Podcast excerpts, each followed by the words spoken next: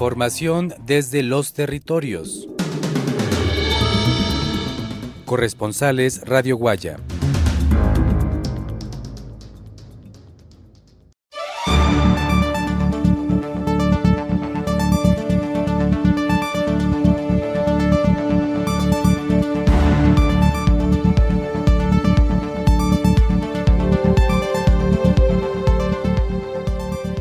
Sean bienvenidos y bienvenidas a este espacio de noticias de fin de semana desde los territorios.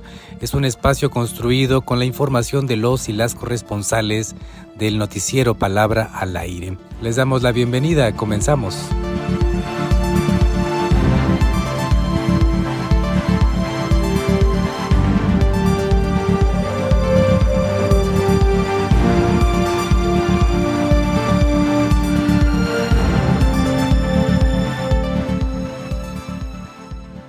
Hace tres décadas, en las tierras zapatistas, surgió un movimiento que desafió no solo la opresión política, sino también la marginación cultural e histórica enfrentada por los pueblos indígenas en México y Centroamérica. Hablamos del Ejército Zapatista de Liberación Nacional. Sobre esto, nuestro compañero corresponsal Quino Balú nos comparte lo siguiente. Treinta años de resistencia y el camino que apenas comienza. Hace tres décadas, en tierras zapatistas, nacía un movimiento que desafiaba no solo la opresión política, sino también la marginación cultural e histórica que durante siglos habían enfrentado los pueblos indígenas en México y Centroamérica en medio de las montañas del sureste mexicano. La voz del zapatismo nos recuerda que este diciembre y enero no son simplemente los 30 años del alzamiento zapatista, son días de celebración constante, de vida y lucha diaria. Para nosotros, cada día es una celebración porque estamos vivos y luchando, declara el subcomandante Moisés. La resistencia zapatista va más allá de un aniversario. Es la afirmación constante de la vida y la lucha por la dignidad. Vamos a celebrar que empezamos un camino que nos va a llevar al menos 120 años, afirma el líder zapatista. La mirada de los zapatistas se proyecta hacia un futuro que abraza la historia y la herencia de más de 500 años de lucha. El optimismo se mezcla con la realidad, como un reconocimiento de que el camino es largo, pero no insuperable. Entrevista a la antigüita.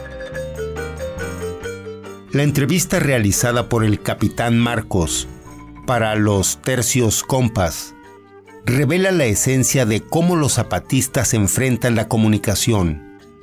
En un mundo dominado por la inmediatez de las redes sociales, los zapatistas aún optan por el cuaderno y el lapicero.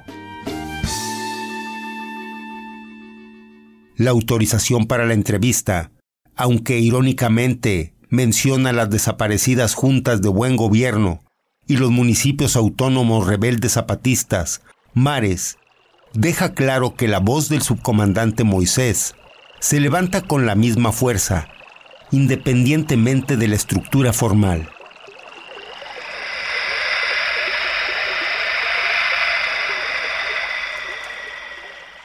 La pirámide, símbolo de la estructura del gobierno zapatista, ha demostrado ser insuficiente y contraproducente.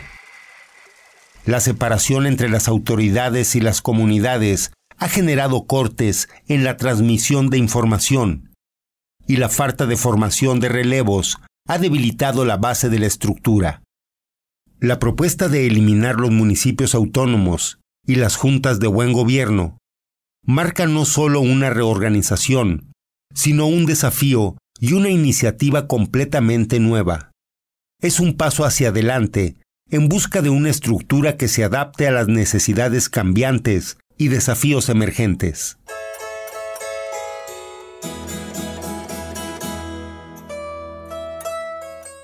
Los municipios autónomos y las juntas de buen gobierno han cumplido su función, pero como todo camino largo, llega el momento de cambiar de ruta.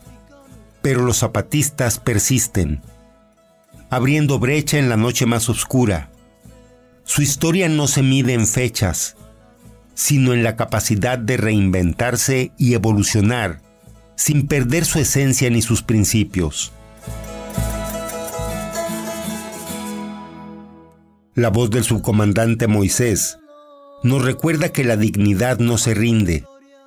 La autonomía se construye día a día y la celebración de la vida es constante para quienes no se detienen a esperar, sino que caminan hacia adelante, creando el futuro con sus propios pasos. La pirámide se desmorona, pero en su lugar emerge una nueva estructura que busca equidad, participación y sobre todo el mandar obedeciendo como principio rector.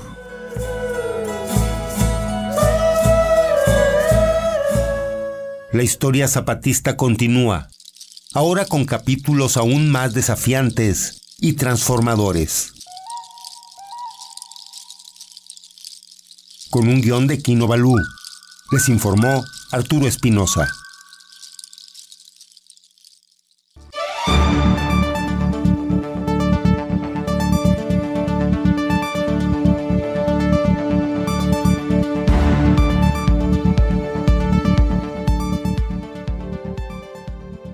Amigos y amigas, gracias por escuchar este espacio informativo desde los territorios, información de los y las corresponsales de Radio Guaya.